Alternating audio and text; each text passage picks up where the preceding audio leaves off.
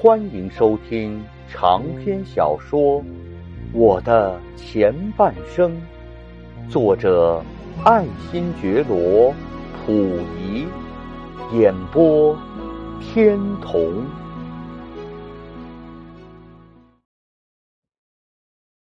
现在再谈一谈宫中的信仰问题吧。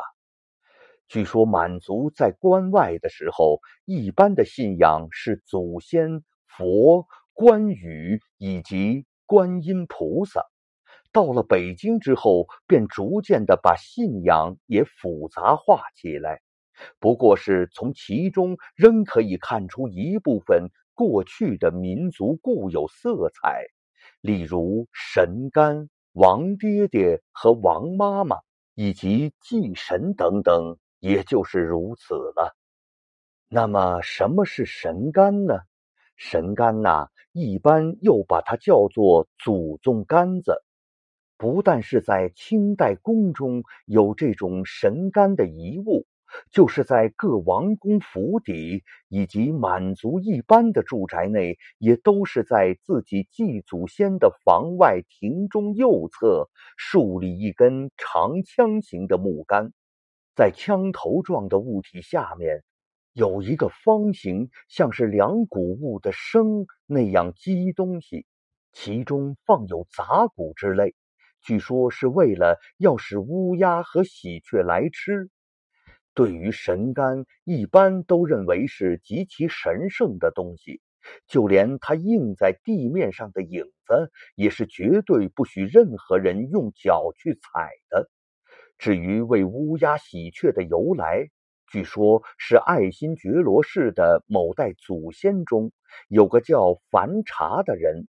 大约也是像后来所谓的各民族部落间打冤家的缘故吧。樊茶就只身一人从敌人的围攻中脱出，在敌人追击之下，正在无路可逃时，忽然有一只鸦雀之类的鸟。立在他的头上，敌人以为是棵橘树，便没有到这里来搜寻。于是樊茶才脱了险。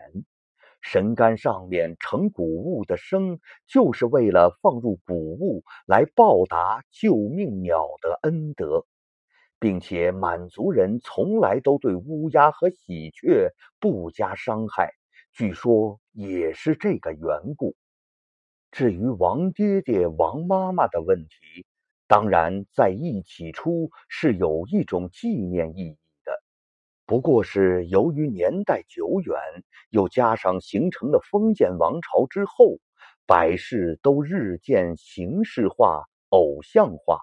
所以把当初的本来意义都淹没了下去。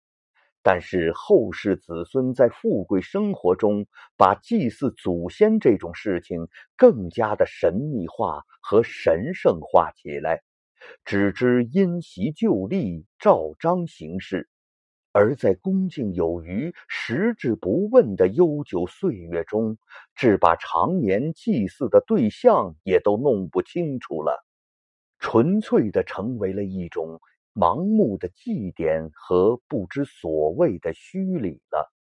我就是因为这样，所以对于过去在宫中每日必祭的对象，竟会不知其为何许人，更根本不知道要祭祀他的道理，只是照例虚应故事的向他磕几个头，便算完事儿。现在只就我关于此事的所闻。记述如下：有人说，在清代宫中以及各王公府邸中，和自己祖先一并祭祀的两个布置男女偶像，就是明朝的万历皇帝和皇后。一般所谓的王爹爹和王妈妈，就是万历爹爹和万历妈妈的一种阴讹。还有一种说法，在明末。有一对住在东北的姓王的老夫妇，因为对于曾被明朝将军李成梁掳去养马的清代祖先努尔哈赤有过好处，经常的照顾他，最后还帮助他拖走。所以在清朝统治势力成功之后，为了纪念他们，为了永远不忘他们的恩德，所以就在后世子子孙孙祭供祖先的地方西墙上，也把王爹爹和王妈妈的偶像挂起来，一直经过了两百余年。这就是连后世子孙也都茫然不知其究竟。而一直向之盲目祭奠了多少代的关于王爹爹和王妈妈的信仰和传说了。